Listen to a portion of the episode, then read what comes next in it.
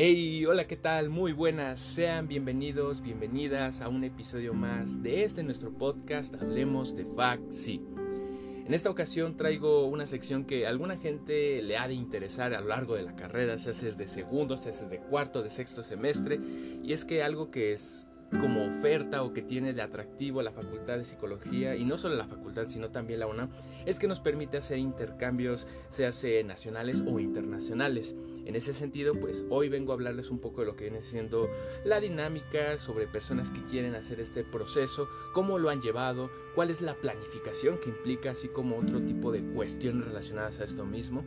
Pero bueno, hablaremos en esta ocasión de intercambios internacionales, con lo cual vamos a traer a varios invitados que nos van a compartir su experiencia de este proceso que están llevando porque ellos se van a ir a diferentes partes. Con lo cual, pues me gustaría que se presentasen y nos dijeran a dónde van a ir.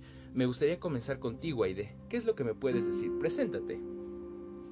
Hola, ¿cómo estás? Muchas gracias por la invitación. Este, pues yo me voy a ir a la Universidad de Jaén en España y pues ahí estaré contándoles un poquito de cómo fue pues el proceso, ¿no? De selección y ahorita pues todos los trámites que se tienen que hacer para para ya poder irnos en agosto. Perfecto. También en esta ocasión nos acompaña Penélope. Hola, hola, buenos días, ah, o noches, dependiendo de dónde, cuando escuchen esto. Eh, yo soy Penélope y me voy a ir a la Universidad del Norte de Arizona en Estados Unidos. Muchas gracias por la invitación. Ok, y también nos acompaña Itzel. Hola a todos, gracias por la invitación. Pues yo me voy a ir a Justus Liebig, que está en Alemania. Perfecto. Y por último, pero no menos importante, también nos acompaña Brian. Hola, hola, hola a todos. Gracias por la invitación. Eh, yo soy Brian, como ya mencionó Memo, y me voy a ir a UNIR en Argentina.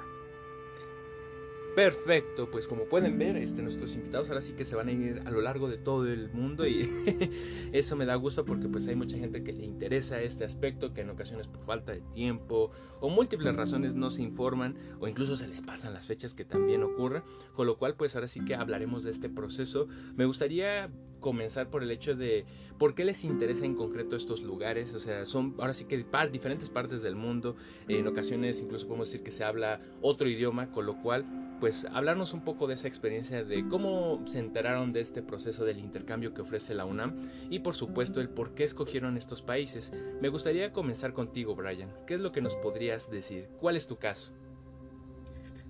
Eh, claro, bueno, creo que todo remonta en las primeras semanas de cuando yo ingresé a la facultad, porque pues te van a dar pláticas, ¿no? Entonces, desde ese momento, pues me impulsó mucho el irme de intercambio y pues estuve siguiendo el proceso y de hecho pues a partir de quinto semestre es cuando puedes hacer como internacional porque si no antes es puramente nacional y pues a mí me interesaba ir a, a otra parte que, que, no fuera México.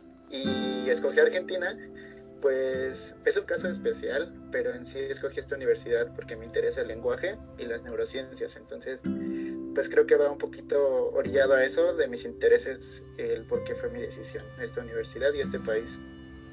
Ok, ok. Penélope, ¿qué es lo que me puedes decir? ¿Cuál es tu caso?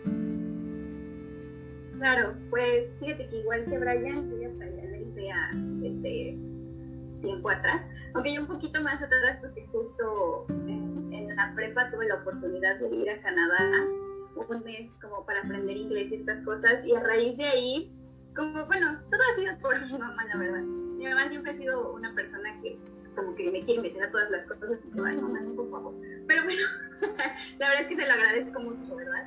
Eh, son, son oportunidades increíbles. Entonces, pues desde que pasó eso, mi mamá me dice que pues échale ganas, y cuando entres a la universidad, pues la UNAM hace intercambios, estaría padrísimo que te fueras, que no sé qué, que no sé cuánto, ¿no? Entonces yo empecé a tener pues esta idea en mi cabeza pues, desde que estaba en la prepa pero no sé, me daba miedo, pero a la vez decía, ay, no, estaría increíble. Y entonces, como que siempre tuve la idea ahí, entre como que yo fui hacia el promedio y decidí que no, pues no hay que reprobar ninguna. La verdad es que no es que tenga el promedio increíble, pero también no dejé que bajara como mucho, ¿no? Y, y pues ya, por eso siempre tuve la idea ahí y ya justo como dice Brian en quinto cuando salió la convocatoria, la vi y dije, ay, eh, ¿será que la meto? Porque también me dije, pues a lo mejor me espero como otro año y la meto hasta séptimo, pero a la vez dije no, y luego con toda la de la pandemia, bueno, ha sido toda una cosa caótica, sobre todo por el tiempo en que estamos usando esto. Pero pues dije, mira, no pierdo nada, lo intento, pues que chicle y pega, y pues la verdad es que se pegó, ¿no? y pues, ¿por qué la Universidad de Arizona? Eh, la verdad es que justo regresándome un poquito a lo que comentaba de lo del promedio, que a lo mejor no, no tengo el promedio más magnífico del universo, pues yo ya sabía que era algo pues importante considerar, ¿no? Entonces, a mí también ya me habían dicho que pues era mucho más fácil que te dieran un lugar para una universidad que no fuera de habla hispana, pues porque no todos los alumnos cuentan pues con un idioma extra además del español, ¿no? Entonces esa era una ventaja. Y pues ya, por eso consideré universidades que no fueran de habla hispana, en este caso nada más consideré una en Canadá y una en Estados Unidos, porque, por ejemplo, otras como Alemania, donde se ve el medio miedo, dice, ay, no, está muy lejos, y aparte de Alemania no sé nada, ¿verdad? Entonces, por eso elegí la de Arizona. Perdón. Ah, no te preocupes. Es muy interesante esto que nos compartes. Yo creo que también es el caso de mucha gente que tiene el interés por hacer este intercambio. Itzel, como nos iba comentando esta Penélope, te vas a ir bastante lejos. Dinos, ¿cuál es tu caso? súper lejos. Mi caso es un poquito más especial porque mis primeras opciones fueron Canadá, Finlandia y Estados Unidos. Pero, eh, bueno, ¿por qué elegí estas opciones? Porque yo siempre estuve interesada en irme a un país donde pudiera hablar inglés, donde pudiera practicar mi inglés y pues es algo en lo que me siento eh, completamente segura como para poderme expresar y desarrollar, ¿no? Entonces, por eso estas fueron mis opciones, pero no me quedé ninguna opción. Y después me compartieron una lista de países en los que probablemente yo pudiera participar. Esta lista ya estaba bastante reducida. Y uno de esos países era Alemania. La verdad tenía muchísimo miedo porque para Alemania te, te piden hablar o alemán o inglés. no necesariamente tienes que saber alemán, ¿no? Entonces, yo siempre me quise ir de intercambio, igual que Brian, yo vi aquellas pláticas cuando apenas entramos a la facultad y de, la, de una chica que nos platicaba cómo fue su intercambio, cómo fue su experiencia. Desde ese momento dije, yo me tengo que ir de intercambio. Esto es como mi objetivo en esta carrera, o sea, uno de los objetivos. Entonces, cuando vi a Alemania dije, uy, si está súper lejos, mm, tampoco sé alemán. pero me voy a arriesgar, me voy a arriesgar porque tengo muchísimas ganas de, de irme intercambio, no voy a perder esta oportunidad y uno nunca sabe, a lo mejor sí puedes volver a participar, pero ¿y si sí me quedo? Entonces, más que nada fue por eso, investigué la, la universidad, se me hizo muy buena universidad, tienen un, eh, un plan interesante en la Facultad de Psicología. Y también eh, el lugar en donde está es un lugar súper amigable hacia los estudiantes. Se podría decir que es un, entre comillas, pueblito de estudiantes. Entonces se me hace súper interesante y pues por, por eso elegí Alemania. Wow, muy interesante tu caso sin duda alguna y que como dices sale un poco de lo normal, pero ya nos estarás compartiendo esa experiencia cuando vayas. mm, Aide, vamos a cerrar esta, así que esta ronda contigo. ¿Cuál es tu caso? ¿Qué nos puedes comentar? Ay, sí, gracias. Este, pues yo la verdad no tengo idea de qué pláticas hablan, o sea, yo nunca me enteré de esas pláticas, pero pues sí, desde que entré a la facultad, eh, como que tenía esta idea, ¿no? En mente de que, pues yo sabía que existían los intercambios y que se podían hacer desde quinto semestre, o sea, era lo único que sabía, pero pues obvio, eh, mantener como un buen promedio, ¿no? Y entonces dije, bueno, de aquí a cuarto semestre solo me preocupo por el promedio y ya luego veo qué onda, ¿no? Y la verdad es que la, o sea, la convocatoria yo la vi en Facebook, o sea, porque la compartió un amigo y dije, oh por Dios, ya salió la convocatoria, ¿sabes? Me agarró así de que por sorpresa. Eh, pero pues bueno, me metí dije, ay, sí cumplo con todo, voy a, voy a ver qué onda. Y sí, la verdad, como Penélope dice, sí es mucho más fácil, este, pues irte si tienes un idioma, ¿no? Pero a mí ya no me daba tiempo, o sea, yo así de, por Dios, tengo que meter estos, estos papeles y todo como en dos o tres semanas, o sea, ya era de que la vuelta de la esquina el, la fecha límite. Y este, y dije, no, o sea, creo que si hubiera hecho un examen, sí la hubiera pasado. Bueno, siento que mm, mi nivel de inglés, pues, o sea, para pasar un examen, sí, ¿no? este, pero no, ya, no me daba tiempo. Yo, bueno, ya sea lo que Dios quiera, voy a meter las de habla hispana. Y pues metí dos de España y una de Argentina. Em, y pues ya me dieron mi segunda opción, que es la la Universidad de Jaén Em, pero fue muy difícil, yo estaba así segurísima que no me lo iban a dar porque justo son como las más demandadas, ¿no? Las de habla hispana. Entonces yo estaba súper nerviosa y dije, no, no, esto ya no se va a armar.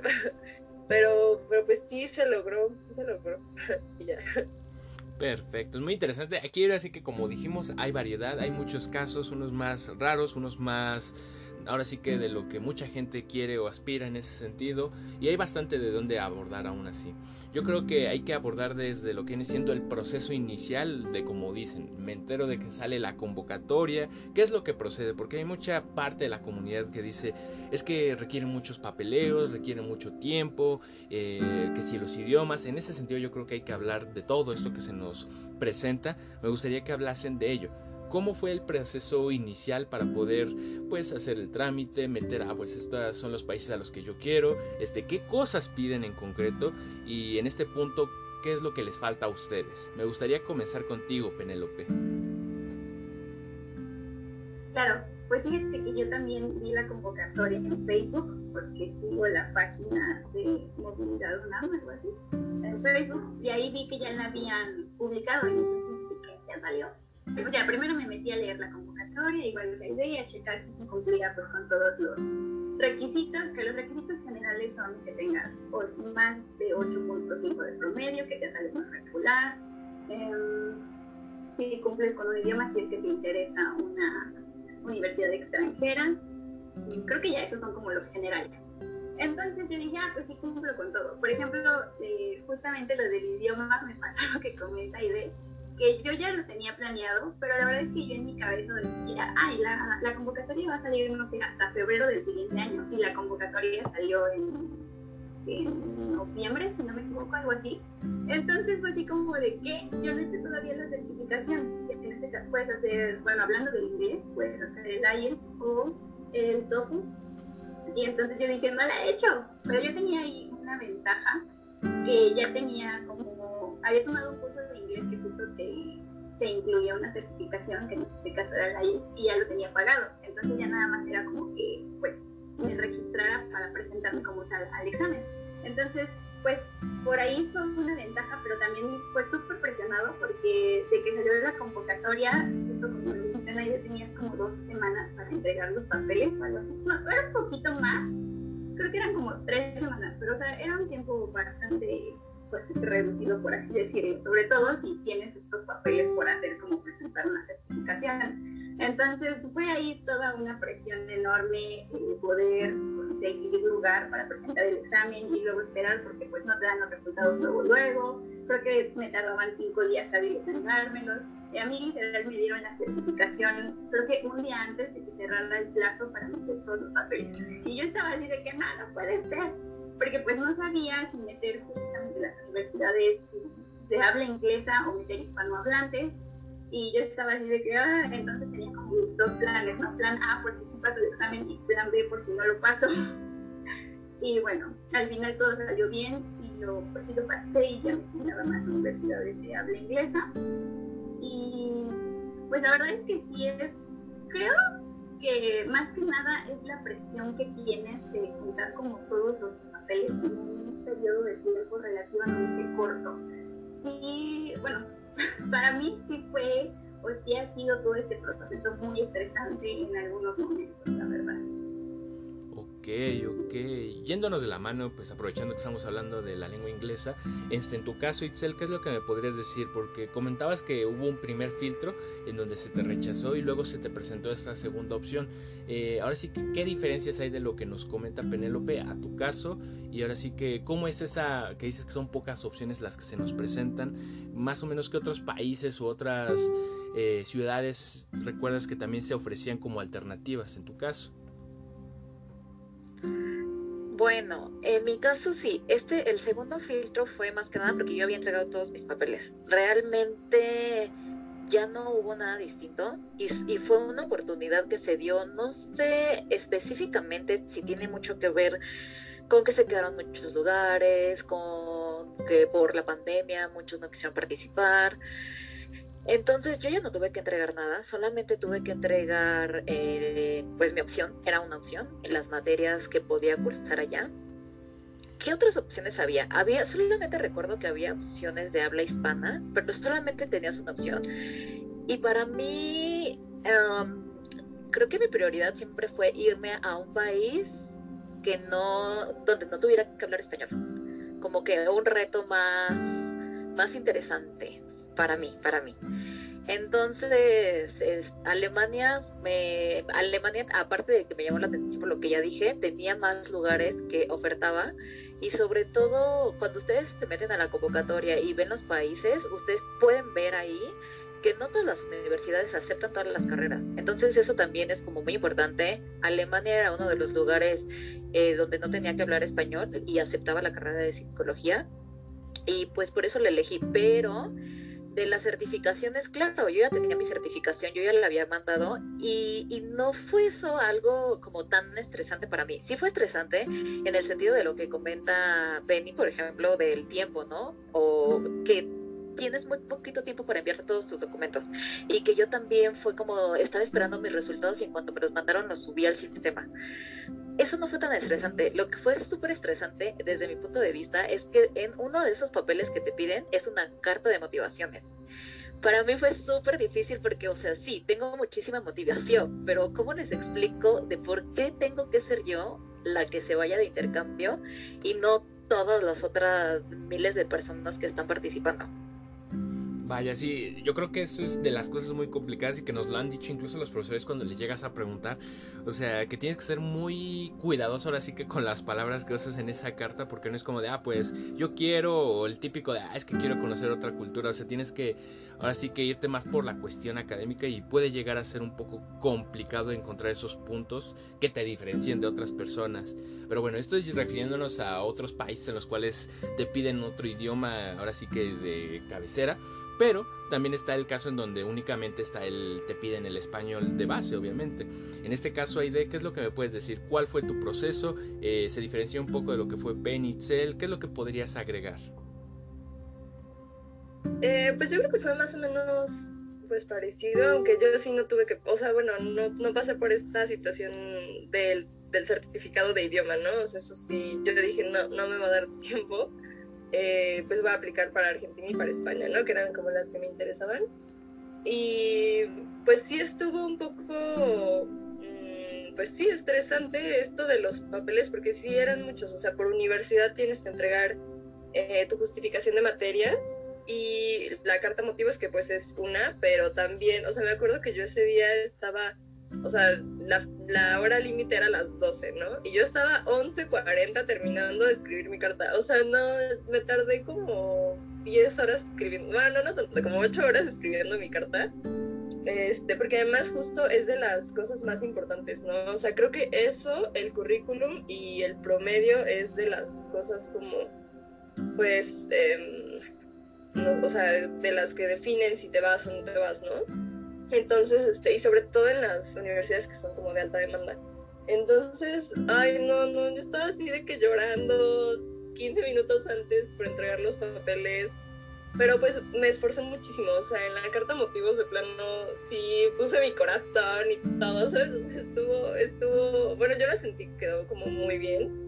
Y, o sea, incluso siento que esa pudo ser la razón por la cual sí me eligieron, o sea, mi carta de motivos. Este, y pues, pues ya no sé qué más. Vaya, muy interesante. Y supongo que más o menos fue tu proceso, Brian, o fue algo diferente, algo más que nos quieras agregar, o tal cual como el caso de Aide o de Penny, Cell. Em, pues creo que nada más agregando un poco a todo lo que ya comentaban eh, mis compañeras, creo que el proceso de no saber qué, qué poner, ¿no? ¿Cuál, ¿Cuál va a ser la clave para que te den el, el intercambio pues es lo que te mantiene pues estresado un poco, pero creo que siempre es muy emocionante porque o sea, sale la convocatoria y te dicen tienes 15 días para buscar qué universidad quieres, postularte, pedir las cartas de recomendación, como que todo es una locura, ¿no? Y nosotros pues aquí eh, haciendo nuestro trámite por nuestra casa, como muy solos, mandando correos como locos a movilidad para que nos respondieran muchas dudas, creo que eso también como que aumentaba el estrés, pero pues yo tampoco me dio chance de sacar el certificado de, idiomas y pues pensar en que compites con muchas personas por habla hispana, pues eso también aumentó un poquito la, inseguridad de si te lo daban o no. De hecho, como dice Itzel, yo también eh, fui seleccionado en la segunda vuelta porque dejaron eh, lugares. Entonces, pues creo que esa es la, clave, dejar tu, corazón y todo, como menciona de en, en tu carta motivos para que te acepten. Ok, sin duda alguna es muy importante todos estos aspectos que nos mencionan. Itzel, no sé si quisieras agregar algo.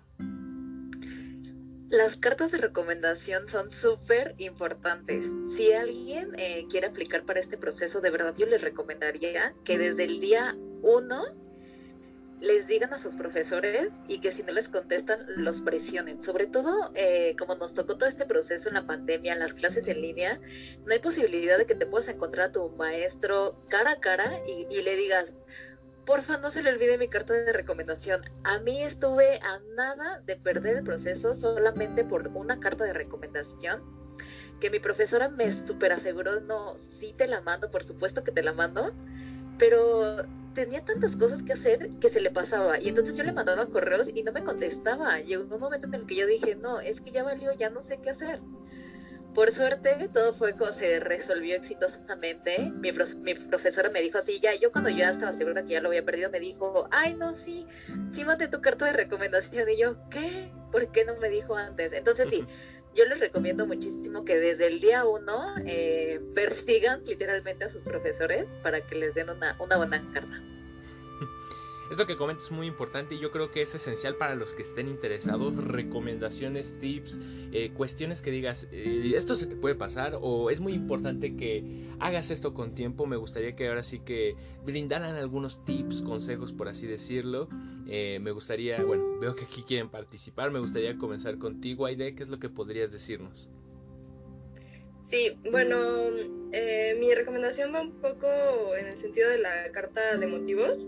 Em, eh, ahí tienes que escribir, o sea, justo lo que decías, Memo, que no es escribir nada más, ay, me interesa conocer otra cultura y, ¿sabes? O sea, pues eso lo ponen todos, ¿no? Entonces yo creo que aquí eh, hay que poner justo razones de fuerza mayor que te hagan querer estudiar en otro, en otro país, ¿no? Justo esto de que eh, las materias o el enfoque que tiene la universidad no existe aquí en México o no existe en la, en la universidad, pues en la UNAM, ¿sabes? En la facultad. Esas son, eh, pues, razones de fuerza mayor y siento que esas son como muy importantes, ¿sabes? O sea, ahí es casi seguro que te lo pueden dar con eso, con, ese tipo de, de, razones, ¿no? Porque, pues sí, o sea, si pones lo mismo que todos, va a estar, o sea, cañón, porque justo ahí tienes que decir por qué tú te necesitas ir y no las otras 3.000 personas que están aplicando. Y pues te siente feo, ¿no? O sea, dices como, ay, bueno, ojalá se lo pudieran dar a todos. Pero, pues sí, sí, sí hay que, sí hay que ser muy, muy puntuales en ese sentido, ¿no? De por qué es importante que tú, tú te vayas. Y también siento que hay que marcar una línea muy, muy clara, o sea, que todo tu, que todo, pues no sé, tu currículum, tus cartas de recomendación, ¿sabes? Como que encajen en, en tu perfil. No sé si me explico. O sea, yo, eh, una de las, de las razones es para, bueno, que me voy es para estudiar como psicología deportiva. Y siento que todo cuadra, porque pues yo estoy en en atletismo, hago mucho deporte y pues la o sea, es como el punto de donde, donde se juntan esas dos cosas y siento que es también importante marcar la línea de tu, pues de tu formación, no sé si me explico. Claro que sí, muy importante. Ahora sí que esa congruencia que se tiene que mostrar con lo que está en el papel y lo que vas a hacer. Mm, de la mano, ¿qué es lo que te gustaría agregar, Penny? Pues fíjate que también me gustaría darles como consejo que sean muy... Ay, ¿cómo se me fue la palabra? Bueno, que hagan las cosas por sí mismos y que tengan mucha iniciativa, porque la verdad es que eh, en, en muchas cosas siento que te dejan solo a ti, a ti como alumno, como postulante.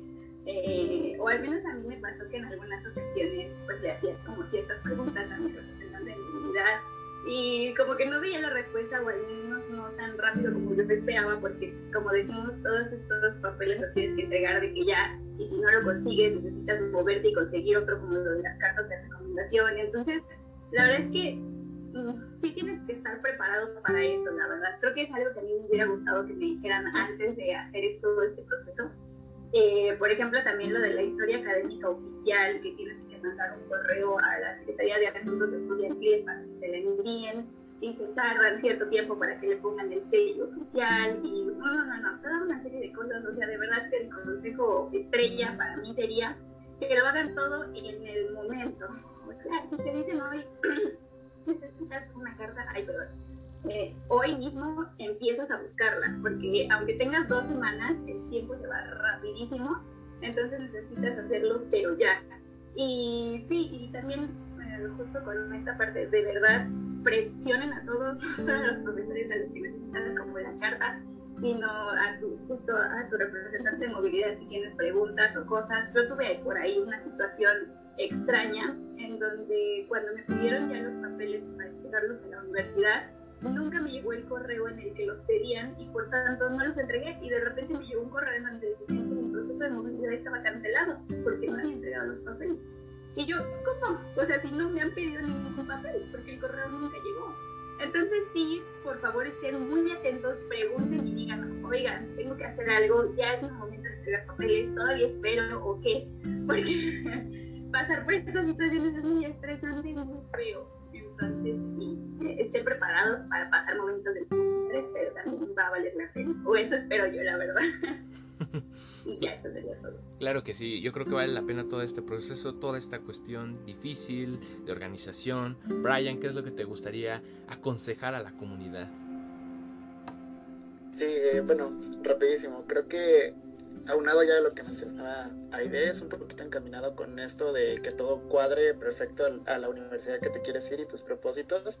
Y creo que en el currículum es algo muy importante y que creo que deberían comenzar a hacer como muchas actividades extracurriculares.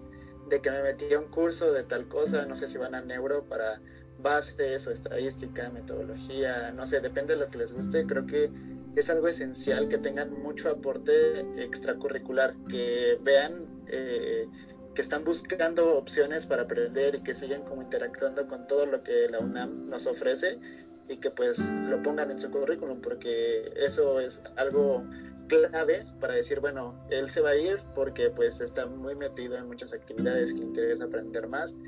Entonces, pues ese sería mi consejo, que tengan muchas actividades extracurriculares. Ok, ok, sin duda alguna es muy importante esto que nos mencionan y pues yo creo que quedan como unos cuantos temas así al aire, así que hay que ahora así que abordarlos de forma individual. Les voy a hacer preguntas así que a cada uno para irlas atendiendo porque yo creo que son de las dudas más frecuentes. Ya estamos cerca de lo que es el final de este podcast.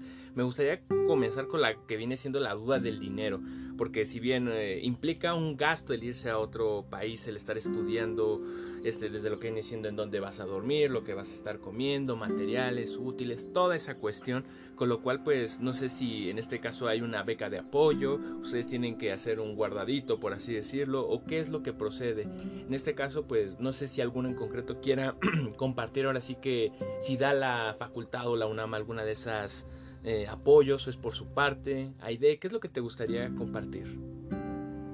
Ay, sí. Este, bueno, desde el principio te avisan que son dos, eh, dos convocatorias diferentes. Primero te seleccionan, bueno, te preseleccionan y luego eh, meses después, muchos meses después, sale una convocatoria para el apoyo pues económico y depende del país al que te vayan es la al, que te vayas es la cantidad de dinero que te, que te, pueden dar no pero pues es otra convocatoria diferente entonces tienes que aplicar eh, después y, y, también desde el principio te avisan como de oye hay gastos que tienes que hacer antes de que te demos este apoyo como los vueltos de avión el seguro la visa o sea estos gastos tienen que ser pues por tu cuenta o sea una vez que ya tengas la otra, el, otro apoyo económico, pues ya lo puedes cubrir con eso, pero sí tienes que considerar que estos gastos se tienen que hacer antes de que te den ese, ese apoyo. Muy importante esto que comentas, Aide. Yo creo que es algo que se tiene que tomar en cuenta y es muy clave incluso antes del plantearse el hacer este intercambio en cuanto a logísticas, tiempos para poder checar este tipo de apoyos que sin duda alguna son importantes. Penny, ¿te gustaría agregar eh, algo más? Claro, sí.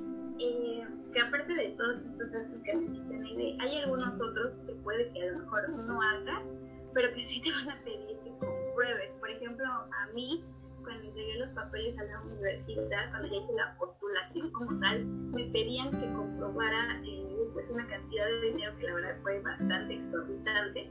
O sea, no la tenía que pagar como tal, pero sí tenía que demostrar que la tenía. Y pues tampoco la tenía, ¿verdad? Entonces hay todo un rollo que a lo mejor si no lo tienes tú, sí te piden que compruebes que otras personas lo tienen y que lo pueden pagar por ti. En este caso lo que yo hice fue pedirle prestados sus estados de cuenta a algunos de mis tíos y ya con eso, entre varios, pues junté la cantidad que me pedían. Entonces, insisto, a lo mejor no es que necesites dar el dinero ya, pero sí lo tienes que comprobar. Entonces es otro punto a considerar que si ustedes a lo mejor no cuentan con tanto dinero como en mi caso, pues que sí aunque sea comprobar que, que pueden tener ese dinero antes de que les den de la beca económica. Y ya. Ok, muy importante sin duda alguna y que va de la mano también con el tema de, ahora sí que cuando te vas, eh, bueno, no sé si ustedes lo sepan, por eso más que nada lo pregunto, y que yo supongo que sí en este punto del proceso, es ahora sí que dónde van a estar, van a estar rentando, la misma escuela a la que van a estar yendo cuenta con dormitorios o algo así para los alumnos. Esto corre por su parte que tienen que estar eh, algo cercano al campus. No sé, no sé cuál es su experiencia o qué es lo que saben en ese sentido. Itzel, ¿qué es lo que podrías agregar? Pues más que nada depende de cada quien, de que, de si tú quieres vivir en el campus, si no, si la universidad ofrece que puedas vivir en un dormitorio. En mi caso, la universidad me ofrece eh, dormitorios. Me, si yo los quiero, ellos me aseguran que yo puedo estar ahí porque pues tienen una lista grandísima de espera para sus alumnos. Y pero yo, uno como internacional tiene la ventaja de decir que sabes que si me quiero quedar en el campus entonces te lo aseguro porque eres, eres, externa entonces te damos ese apoyo pero pues si no claro o sea tú te puedes quedar donde quieras tú puedes rentar un departamento con otras personas eh, quedarte lo más lejos del campus o quedarte lo más cerca.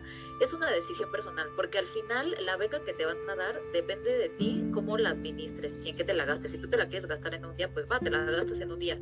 Pero cómo le vas a hacer después, pues ese ya es tu rollo. Ok, sin duda alguna es muy importante para tenerlo en consideración y ahora como dices, ahora sí que depende de cada uno y del plantel al que se quieren ir. Y bueno, esto pues ya estamos dirigiéndonos al desenlace de esta cápsula, de este podcast. Me gustaría que comentasen por un lado este exactamente cuál es la fecha en la que ustedes se van. Ahorita que estamos grabando, estamos a finales de mayo, pero en este caso, ¿cuándo se van? ¿Cuándo vuelven? Ahora sí que más o menos el calendario que se tiene previsto. Obviamente teniendo en consideración que pues estamos en pandemia y que pues cualquier cosa puede pasar o suscitarse, pero tentativamente, ¿cuál es aquí el caso que tienen cada uno? ¿Cuándo se nos van? ¿Cuándo vuelven? Me gustaría pasar rápidamente contigo, Brian. ¿Cuál es tu caso? Bueno, mi caso es particular porque en Argentina, no sé si escucharon, pero pues se desató una ola súper fuerte de la pandemia en estos últimos meses, entonces me ofrecieron hacer la movilidad virtual y pues chequé las materias y pues sí me convenía cursarlas, ¿no? Porque aparte ya no me iba a dar tiempo para meterme a la otra convocatoria por cuestiones administrativas y no sé qué. Entonces, pues yo ya no me voy a ir de viaje, pero el semestre que voy a cursar comienza el 2 de agosto y termina el 11 de noviembre. Entonces, pues igual voy a estar aquí en mi casa, pero pues con diferencia de horario. Y pues ese es mi caso particular, desafortunadamente por la pandemia. Ok, muy interesante y llamativo. Sin duda alguna, igual es el caso de más personas, se les puede presentar aún con lo que continúe de la pandemia. Aide, ¿cuál es tu caso? Este, yo me voy el 30 de agosto, mi semestre empieza el 1 de septiembre y termina eh, a finales de enero, como por el 28 de enero por aquí de regreso. interesante, interesante. Itzel, ¿cuál es tu situación? Pues a ciencia cierta no sé cuándo me voy, pero el semestre en Alemania el calendario es completamente distinto. El semestre ya comienza el primero de octubre y termina hasta el 31 de marzo. Entonces ya veremos cuándo me voy. Todavía me falta la visa y, papelitos de ese estilo. Wow, es un poco bastante diferente en contraste a lo que es Brian, esta idea, incluso aquí en la Facultad de Psicología de la UNAM. Eh, Penny, ¿cuál es tu situación? ¿Es diferente? ¿Más o menos parecida a la de alguien? es un poquito más parecida a, la de aquí en la UNAM. Yo tampoco todavía no sé cuándo me voy exactamente, pero el semestre inicia el 23 de agosto, sin embargo tengo que llegar como una semana de orientación. Entonces tengo que estar allá el 16 de agosto.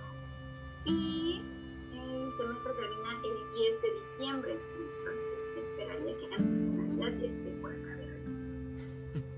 Muy interesante cada una de sus participaciones, sin duda alguna. Esclarece ahora sí ciertas ideas, tabús en referente a lo que viene siendo este proceso del intercambio.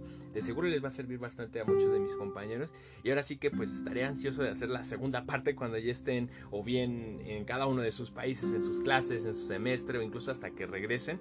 En verdad les agradezco su tiempo, su calidez y todo lo que nos pudieron aportar. Pues bueno, con esto llegamos al desenlace de este podcast. Sin más, me despido por el momento. Hasta la próxima. Ay, pues muchísimas gracias, Memo, por la invitación. Me divertí mucho con todos ustedes. Por supuesto que estoy listísima ya casi para la segunda invitación. Entonces espero que volvamos a platicar pronto. Gracias por, por este espacio.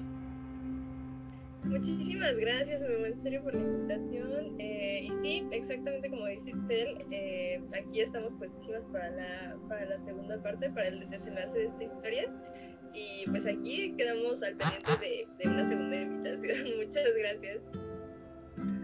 Dale, pues gracias Memo por la invitación y pues espero que les haya servido a todos para, para asesorarse en el proceso y que se animen a, a postularse. ¿no? Muchos hay incertidumbre de si se quedan o si no, pero pues es todo una moneda al aire.